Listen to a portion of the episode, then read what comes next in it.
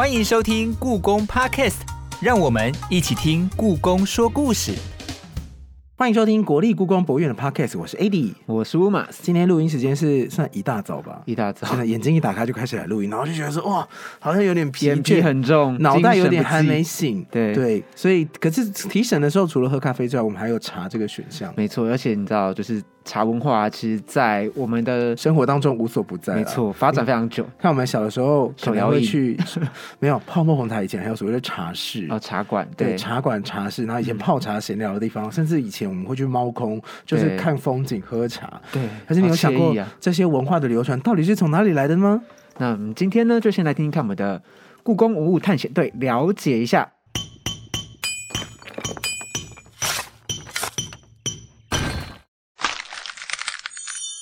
故宫文物探险队，亚洲的品茶文化流传千百年，喝茶早已和生活、文化、经济等融为一体。你知道吗？最早的茶叶被看作药品，古时候的大夫替你熬煮了之后才可以服用。到了唐宋时期，喝茶成为一种风雅。唐朝人会把茶叶碾碎成粉末。煎煮后用茶碗分装饮用。故宫馆藏的唐代长沙窑绿釉单柄壶和唐代邢窑白釉玉璧足茶碗，就是当时最普遍的款式，通称冰瓷雪碗。到了宋朝，人们改成把茶叶粉末放到茶盏，再以茶瓶注入热水，称作点茶。喝茶的时候，茶盏和茶托一起搭配使用。故宫收藏的南宋吉州窑黑釉木叶纹茶碗和北宋定窑牙白画花回纹茶托，也是代表当时风气的时尚美。到后来，明清时期的茶叶制作方式改变，让喝茶更加普及，也因为工艺的进步，出现更多精致的茶具作品。茶的故事源远流长。跟着今天的故宫 Podcast，接着探索下去吧。听完刚刚的故宫文物探险队呢，接下来欢迎故宫南院处的黄韵如助理研究员兼科长，欢迎老师。欢迎老师。嗯，谢谢主持人的介绍。其实大家早。老，其实今天呢，跟老师在聊，就是早上进录音室在聊天之前，我们就聊到说，其实大家好辛苦哦，因为我们今天是早上录音，对，因为老师刚好说早上大家早，大家我们在早上的时候提神，可能进办公室前会来一杯咖啡。不过在古代的时候，没有咖啡的时候，是不是也可能会喝茶提神？老师，古人是喝茶提神的吗？哦，会的哦，尤其是在僧侣寺庙的僧侣呢，他们常要打坐，那有时候会想打瞌睡，通常他们就喝一杯茶来让自己提神醒脑。哦，所以说在古代就有就是喝茶醒脑的功能，而且我觉得茶喝茶这件事情，它是一个非常的呃舒服，而且是一个有一点你需要有一些仪式感的东西。对，所以我觉得在生活中有这个茶文化是一件很棒的事情。嗯不过我们刚刚在外面聊天的时候，我这边先稍微带开一下。嗯，虽然说喝茶很舒服，但喝茶的功夫好像要很讲究。嗯然后古人喝茶的话，不是不是不像我们现在有一杯有一杯七百 CC 或者一千 CC 这种，他们喝的都是一小杯五十 CC 吗？哦，你可能连五十 CC 都不到，因为我们知道台湾早期都是喝。功夫茶是那种小的，呃，那个紫紫砂壶。那一个小的紫砂壶呢，其实里面大致顶多就是一百五十 CC，然后还要倒成四小杯。而且它紫砂壶里面会，就是你泡茶的时候，里面的茶会膨胀的时候，有时候把那盖子打开，会觉得哇，里面胀满。对，里面非常的满。所以其实茶文化的流传演变是非常非常多的。然后它的因为茶所兴起的所谓的器具也会有非常非常的多元，跟这一次的展览有关系。呃，没错，我们这次的展览呢叫做东亚茶文化的一个茶文化的展览。那其实呢，我们的总共有分了四个单元。那其实第一个单元呢，就是大家会觉得比较熟悉的就是中华茶文化。那里面主要都是介绍唐宋明清的一个喝茶的一个方式以及茶的器具。中国茶文化它其实历史是非常悠久跟渊源的。那我就想问老师说，那我们要如何去从历史中去探究这个茶文化的起源呢？哦，其实茶文化的起源非常的深远。那其实大家有记忆的话，可能就是从唐代的《陆羽茶经》开始，相信这一部经典大家都耳熟能详。嗯没错。那其实从那个时候开始呢，茶它被单独的拿出来当做一个茶饮。在那之前，其实茶是像药一样，或像那个呃像羹一样的羹汤一样的一个喝法。羹汤是的，嗯，怎么说是？咸的吗？啊、其实最早茶是当做一种像调味料，或是像一种药的一个感觉，诶然后直接加在一些其他的一些像粥，或者是像一些呃其他的调味料，或是其他的一些菜叶，那一起喝下去。但是到了唐代之后，才把那个茶它独立出来，成为一个饮料的一个做法。所以我们现在看到有人把茶入入料理，会觉得哇，好特别哦，茶香的料理。殊不知，殊不知古人就是习以为常，常常就是什么茶叶肉啊这种的。所以唐代的喝茶有什么特别的吗？有的，其实在，呃我们现在的喝茶方法是用冲泡的，可是其实唐宋的时候呢，他们是把茶弄研研磨成粉末，然后把它就是调匀了之后把它喝下去的。嗯嗯，那为什么那时候就是作为调味料到变成茶，这个中间的转折是怎么发生的啊、其实这个有点不可考，但是呢，哦我想当时其实确实呃有一些，我觉得像精神式的，或者是一些像、呃他们把这个茶当做一个特殊的饮品，把它提升出来。那这个在唐中期的时候就已经很明确了。唐代泡茶方式也跟我们一样吗？哦，完全不一样。唐代叫做点茶法，它然后唐代喝的茶，我们大家可以想象成今天的普洱茶，它是一种叫团茶、饼茶，原来是一块，然后他把它先把它敲碎，之后再把它研磨成粉，之后呢，它放进锅子里面煮。嗯，煮沸了之后，再用勺子里面把它舀出来，放在一个就是像汤碗形状的一个茶碗来饮用。要敲碎是多硬？还是他只是把它揉成团，然后拿去晒干？其实是蛮硬的，它就是诶它像一个呃干燥的一个像一块硬硬的饼一样的，嗯所以它要先把它的局部敲碎，之后再拿小块小块再去做研磨，所以我想是应该是蛮硬的哦。那我猜一下，就是唐朝的话，因为就是有点算是当时发展很旺盛嘛。那到了宋朝之后，就文人非常的多，他们有没有因此就是去改变这样子的喝茶文化？啊、我们刚刚提到唐代是煮茶法，其实到宋代了，它改成一种叫点茶法。那其实它还是要用饼茶，然后一样把那个茶做茶的饼，就是敲碎做研磨。但是这一次它是直接把茶粉放到碗里面，然后再浇注少少的很热的汤，然后拿一个像小，应该是说像叫做茶筅，那像小竹刷的一样，把它嗯茶汤刷匀了之后再饮用。变冲泡包了啦。之前是用研磨，有点像，可是现在变冲泡包。这好像跟日本茶道有点像，对不对？呃，没错，其实嗯现在日本茶道的饮用方式就是我们宋代传过去的，抹茶哦就是用我们宋代的饮茶方式。哦，那这样子从唐代到宋代的演变的话，关于器具上面有什么样的进展吗？呃，其实唐代跟宋代它普遍的使用的是一个比就是比较宽口的碗型，嗯然后它的那个碗壁比较斜，然后碗比较浅，因为我们知道，呃，唐代要用勺子把茶汤舀进去，宋代要用竹筅去刷那个就是在茶碗里面刷泡泡，因此它的茶的这个口径是比较宽的，比较像我们今天比较大的汤碗这样子。哦，所以就是因为呃饮茶的方式不一样，所以他们的器具有一些改变跟变化，这样子。，对，当然没错。像我们院藏品比较多，唐代的话，我们有嗯像茶汤，就是这个浇筑的一个汤瓶，那也有像比较呃开口、比较长口的这个呃。邢窑的白瓷碗，那到宋代的话，其实也是一样的，它也是一种比较敞口的一个就是茶碗。那有比如黑釉茶碗，那也有呃我们的这个官窑，宋代官窑的这个茶碗。嗯那有没有我我刚刚其实想问老师，我刚刚说要把茶茶饼敲碎嘛？那有专门敲茶饼的锤子吗？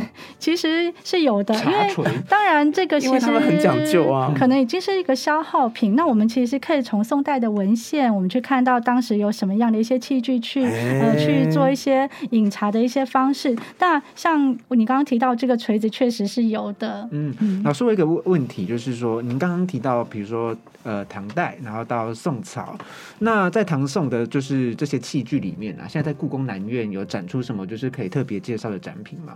有的，其实我们唐代啊，其实最有名的当然就是。啊、我们的邢窑的白瓷，然后再来是我们的越窑的青瓷。那其实，在唐代的时候，这两样是被陆羽特别提出来，非常推崇的。为什么呢？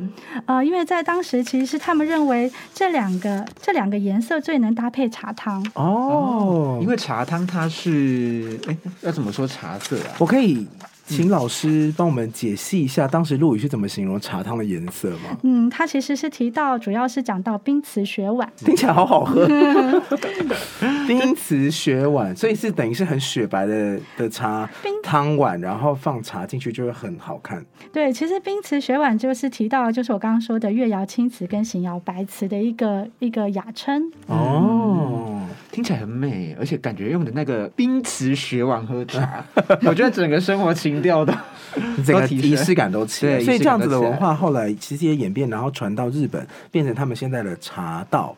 是的，呃，没有错。所以如果我们今天有想要理解。这些当时唐宋大概是使用什么样的器具？也许可以在日本的茶文化中看略略知一二。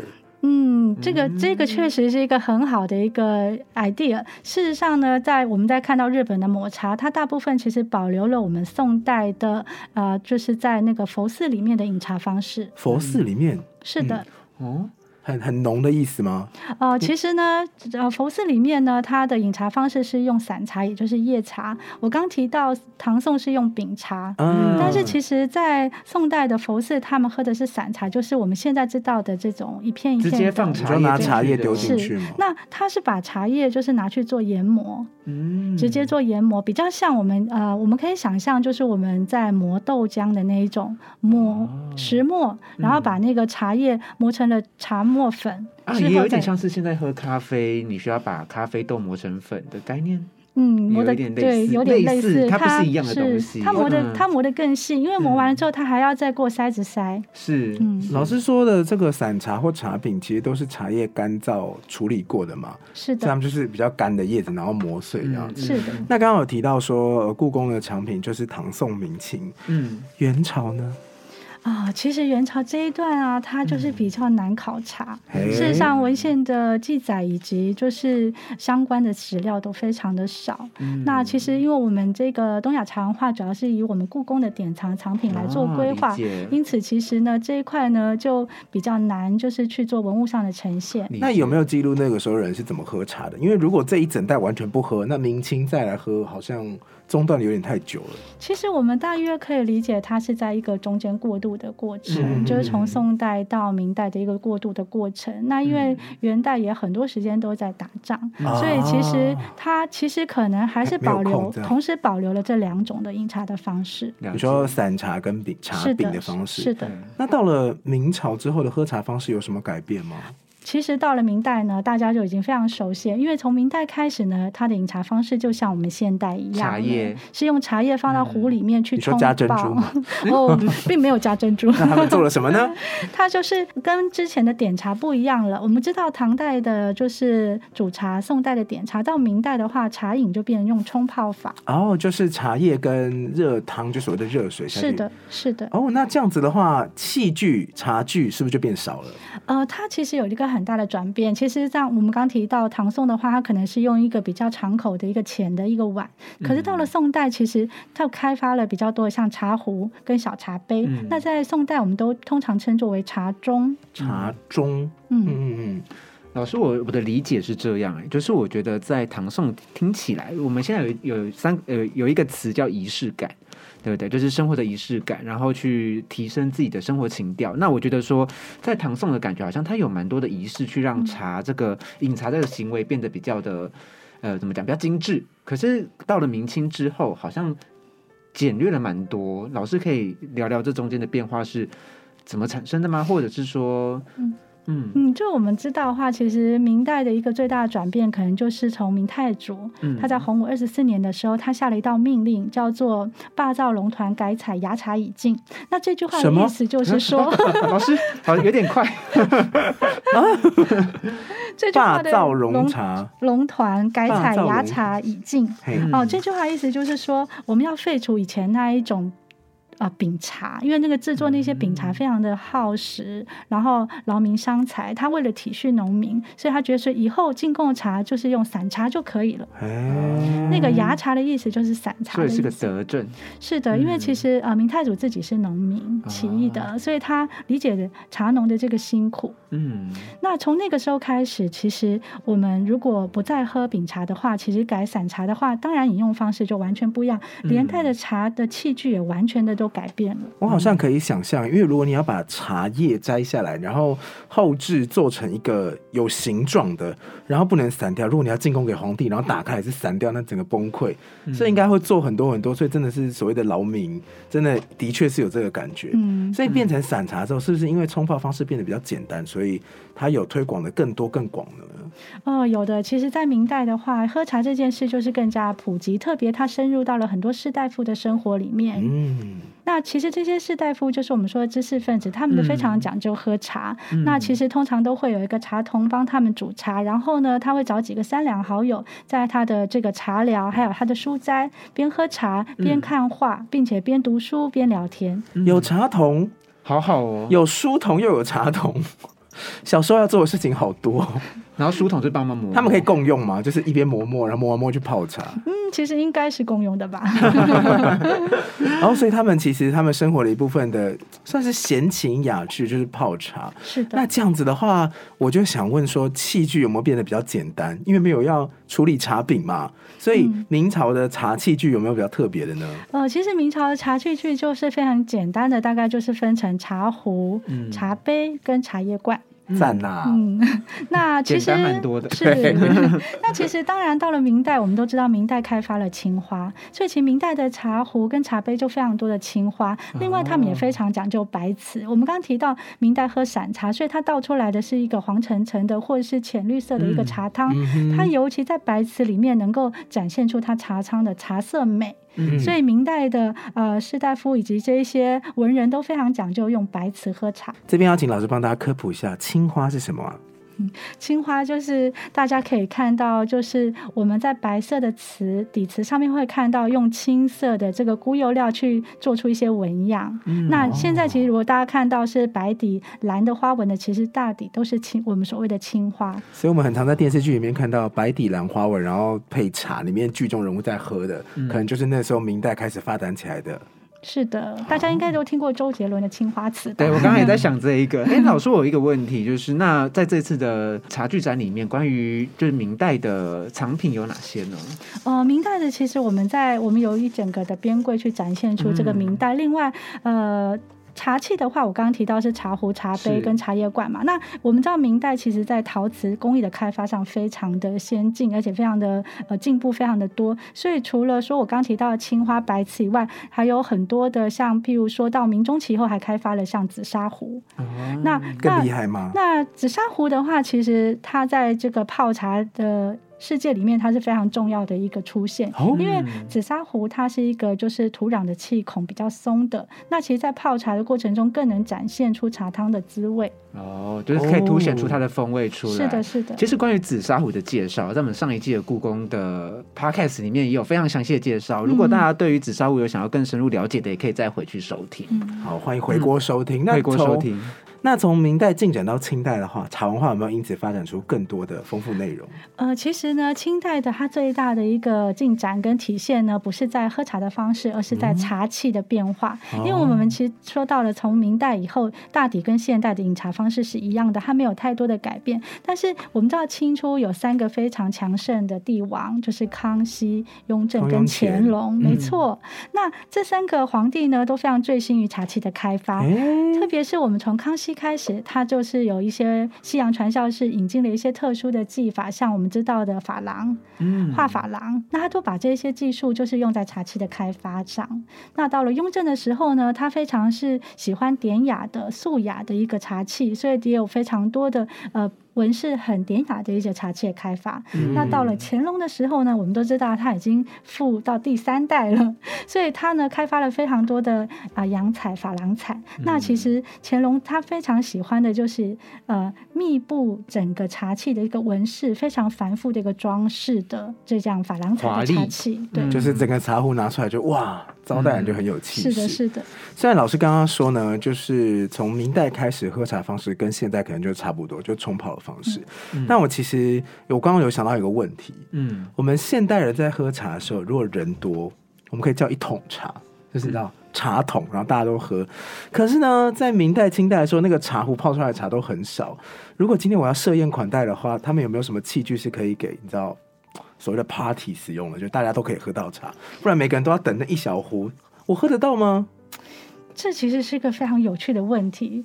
就我所知，茶应该很少呈现在这种大宴会的场合上。哎，茶还是比较是一个比较静心的，比较是呃少人数的，然后是比较一个沉静的、休憩的一个感觉的一个空间跟一个氛围。哇，那这个这个使用的感受上非常不一样哎，因为我们现在就觉得随时都可以喝茶，然后嗯不太分场合，甚至是比如说派对的时候会有各种不同口味的茶。嗯可是，在古代的时候，因为文人他的使用情境其实是呃有有人数限制的，嗯，对吧？就是如果太多人，他就不会搬上来用。嗯，嗯，另外我再提醒大家一下，大家因为常看清工具嘛，是就会看到就是盖碗茶，盖碗茶哦，对对，就是这样。那对个把茶在茶园这样杯圆这样是就是杯有一个就是盖子的。那其实这个的开发也是从清代开始。哦，为什么会有这样子的开发？呃，其实它的这个盖碗茶的起源，其实在研究上尚尚未考察得知，嗯但是我们可以从清代的很多绘画，还有宫廷的绘画去看到他们使用盖碗茶。那嗯现在我们在这个展厅也有展出两个两到三个非常精致的盖碗茶。嗯嗯那老师在这次的展览中啊，关于清代的就是茶具，有哪些文物正在展出呢？呃，其实清代的话呢，有一件非常华丽的盖碗茶，想介绍给观众。它是清同治时期洋彩万寿吴江花蝶盖碗。嗯，那这个碗呢，其实它外面是一个黄色的釉，然后呢，它就是有四个开光，哦，就是说它有四个圆形的花纹，然后写着那个万寿无疆。那我们打开的这个杯盖之后，里面有非常漂亮的蝴蝶的纹饰。嗯嗯那我们可以知道，这件呃，就是同治的盖碗，很可能跟慈禧太后是有关联嗯怎性的。么说？呃，因为其实呃，我们都知道慈禧是同治皇帝的，就是皇后。再来就是我们知道慈禧她喜欢了非常多蝴蝶的纹饰，嗯那再加上这个盖碗上面写着万寿无疆，所以我们推测它可能跟慈禧的大婚是有关系的一个就是盖碗茶。嗯嗯嗯，感觉听老师的描述是一个非常非常美的一个茶具，哎，嗯，是个很细致很美的茶具。那除了这一件之外，老师还有什么想要推荐的吗？其实我们在这个清代的这个部呃，就是中国茶器的部分的话，其实每一件每一件都是我们故宫的精品。呃，因为我们知道，其实曾经有一个故宫的陶瓷专家、嗯来到了茶文化展厅，然后他就说：“天哪，这整间的就是都是我们就是中国陶瓷的一个精品的一个总汇集。嗯所以从我们的唐宋明清来说的话，其实你可以看到一个像是一个陶瓷的一个呃简史的一个缩影，然后同时也可以看到它整个茶器的一个器型的演变。哦，嗯，哎，老师，我想问一下，那像现在我们台湾呢、就是很常听一个词汇叫做功夫茶，老师可以简介一下，就是这个功夫茶的文化是怎么产生的吗？是的，其实台湾的这个饮茶文化呢，大概是从清末的时候呢，中国沿海有一些闽粤的移民，他们就是移民到台湾，那来来台湾工作讨生活。那同时也把当时在闽粤地区喝茶的一个方式带入台湾。那当时他们的饮用的茶的方式，就是大概会使用潮汕四宝。那这个其实就是我们今天常见到的，就是白泥壶、白泥烘炉以及呃紫砂壶跟青花小杯这四样东西。烘炉是做什么用的呢？烘炉其实就是煮水的一个我们想的一个小炭炉。哦哦可能是用火炭去烧，然后就让水煮滚，然后可以泡茶的一个加热工具。是没有错。哦，了解了解了解。那那时候他们将这样的茶文化带来呃台湾，嗯那当时的其实文献就已经记载，他们在闽粤地区使用的这些茶器所喝的茶称为功夫茶。哦，嗯了解。那老师，我有一个小小的问题想要回缩问一下，就是我们在查资料过程中啊，一直看到茶盅，然后那个盅是金重盅。那这个茶盅到底是什么样子的一个器具啊？呃，在其实，在明代的时候，我们他们使用的就是饮茶的这个茶杯，嗯通称为茶盅，主要是文献上的记载。那所以说，我们在故宫我们在命名的时候，一般还是会呃遵照的当时时代它所使用的名称。哦，嗯，所以其实在，在明代的这个茶盅，也就是我们现在所说的茶杯。了解了解。嗯那我们继续回到功夫茶这边，就是那功夫茶它有衍生它自己的器具吗？呃，其实呢，在功夫茶大底，我们刚刚提到就是这四样的对潮汕四宝。嗯当然，我们在整个泡茶过程，它还是需要很多辅助的，比如说呃，我们都知道这是在那个紫砂壶下面有一个小盘子叫做嗯壶承。嗯那因为我们我们在做功夫茶的时候，会将紫砂壶茶叶放进去冲泡之后，会淋壶，搭造淋壶，就是会有热水从紫砂壶上面浇灌下去，所以它下面有个壶承，嗯去沉住那一些就是废水。哦，原来那个功能是这样。我以前看家里的人在泡的时候，我根本就不知道那是什么意思，我以为要洗茶壶，然后想到要洗几次。哦，不是的，它其实当然它也有洗茶壶跟洗茶杯的功能，另外还有就是它要淋壶，让那个茶的茶壶跟茶叶它的温度不要下降。哦，所以内外的温度要一致。嗯，嗯嗯嗯。然后呃，我想要再把时间往回倒、哎，嗯。因为刚刚我提到功夫茶，就让我想到说，就是茶文化在台湾后来就会加了很多料嘛，比如说我们会加奶茶、加奶精、加牛奶。但在以前，中国在和不同的使臣或贸易商往来的时候，其实我们会跟藏蒙的人民有往来。嗯那个他们很爱喝奶茶，对不对？是的，没有那这样子的错。话，茶具跟文化有什么特别的地方呢？哦，也是完全不同的。其实中国的茶文化呢，它在不同的时期都有向呃其他的地区做一个就是文化的传播嗯跟交流。嗯那其实有两条的路线，一条是往海路往日本去了。嗯我们刚刚提到就是宋代的一个喝茶方式传到日本，成为现代的茶道，嗯日本茶道。嗯但是呢，还有一条是走陆路的。我们知道走丝路，还有茶马古道，它其实就将这个饮茶文化传到了现在的就是西藏以及蒙古。哦，其实这个西藏跟蒙古这两个区域，他们主要喝的就是奶茶。嗯，嗯，那其实他们奶茶是当做像开水一样每天饮用。可以吗？是的，是因为其实他不是很们油吗？主要他们可以取得的，不同于汉汉人跟其他的一些中原地区，他们取得水是很困难的，嗯但是他们取哦得羊奶、牛奶是比较简便的。哦，所以其实他们就把茶叶呢加了酥油，加了羊奶，每天就是把它煮成了这个奶茶，然后就像当水一样的在饮用。嗯所以他们的器具其实就是有有什么特别的吗？呃，其实呢，我们在院藏品里面也有类似像这样的一个器具，叫做多木壶。多木木壶怎么写啊？那个多木壶就是一个呃多多少的多，嗯呃木的话 比较难，是那个穆斯林的穆。哦，穆斯林的穆，然后壶，嗯那多木壶其实一个长长筒状的一个状态。嗯那当然，我们清宫的典藏是非常华丽的，就是珐琅瓷的，或者是一些陶瓷的一些嗯很精致的装饰。但是在当地，他们其实是用木头做的。就比较素。是的，那把我刚说的，就是酥油跟茶叶跟那个羊奶放进去之后，会用一个木棒这样这样去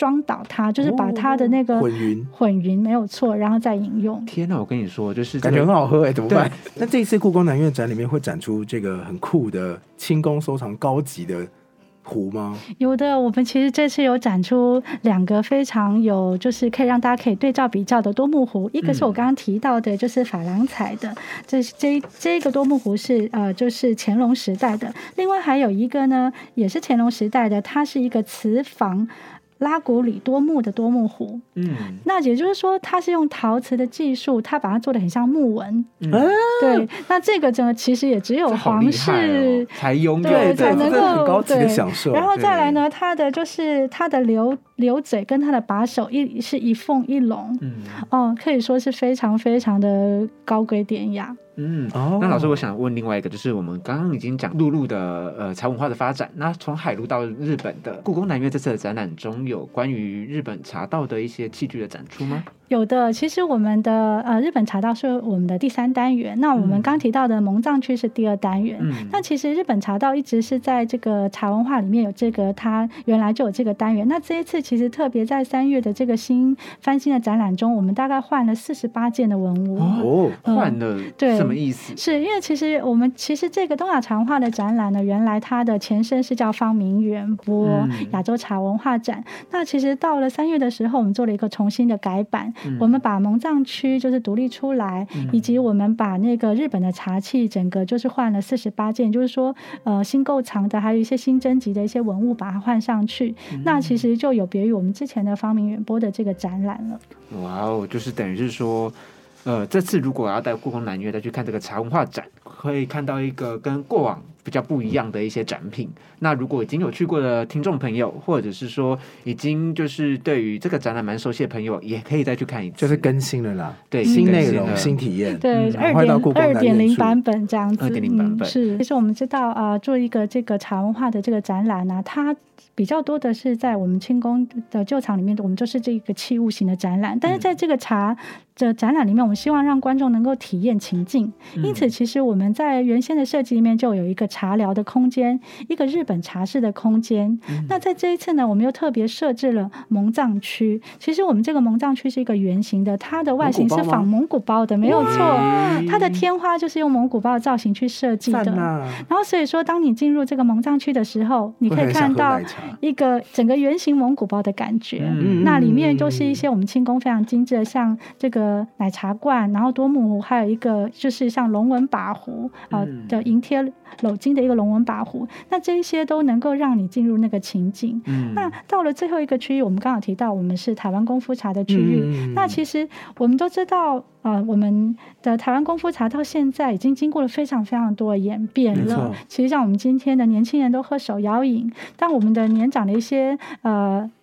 长辈们他也还会喝一些非常讲究的功夫茶，因此我们在最后一个区域有设置了一个现代茶席的一个展示。哦，老师刚刚讲到了一个银贴镂金的龙纹把壶，然后我在这边呢，我就想要做个简单的连接，就是因为我知道故宫南院好像最近正要推出一个很非常非常有趣的，有一个非常有趣的企划是南宫学院前辈与你有约，感觉是一个非常活泼的一个企划。然后老师刚刚提到的银贴镂金龙纹把壶，就有幻化成里面的角色，呃，是的，这个是非常有趣的，跟现在的年轻人结合的一个很有很新颖的一个企划。我们精选的院藏的四件文物，嗯然后把它做一个动漫角色的拟人化。那其中跟我们长话息息相关的，就是这个银贴镂金龙纹把壶，它变化了一个非常美的龙湖学姐。龙湖学姐，是嗯嗯嗯，听起来很可爱。那这个这样的一件一件藏品啊，它有什么样的特色？就是它它之所以能够被 IP 化，表示说它一定有它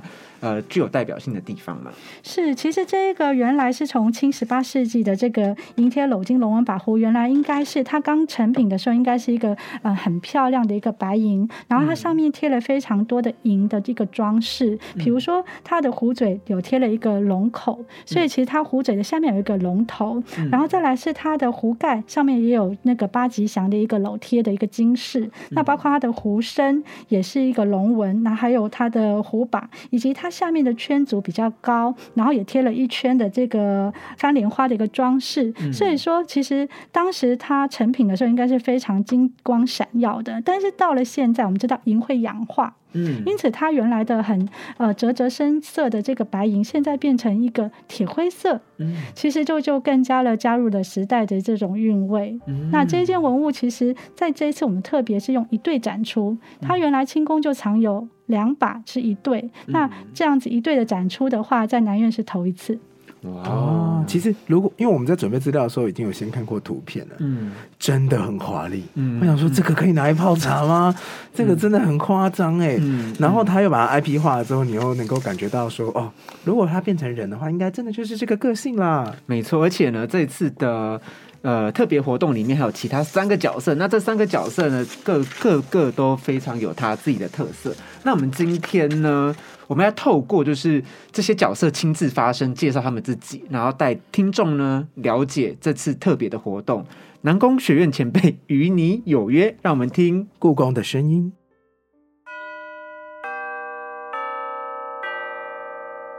，Hello，大家好，我是在故宫南院东亚茶文化展蒙藏奶茶区的银贴铝金龙纹把壶，大家叫我龙壶就好。在我旁边的是千绿松石金属丝西尊。嗨，我是西尊。今天刚好聊到茶文化，所以就主要派我来宣传一个故宫南院的活动，活动叫做南宫学院前辈与你有约。现在正在收听的你，赶快来新生报道，成为南宫学院的新生吧！只要完成新生报道，即可参加抽奖活动，你就有机会获得跟我很像的 Rody 跳跳马，是不是很酷呢？而且而且，接下来学校会有一连串有趣的事情哦。哎，所以还在等什么？赶快到国立故宫博物院南部院区的 Facebook 或 Instagram，或者直接打开资讯栏进行新生报道，还不赶快来？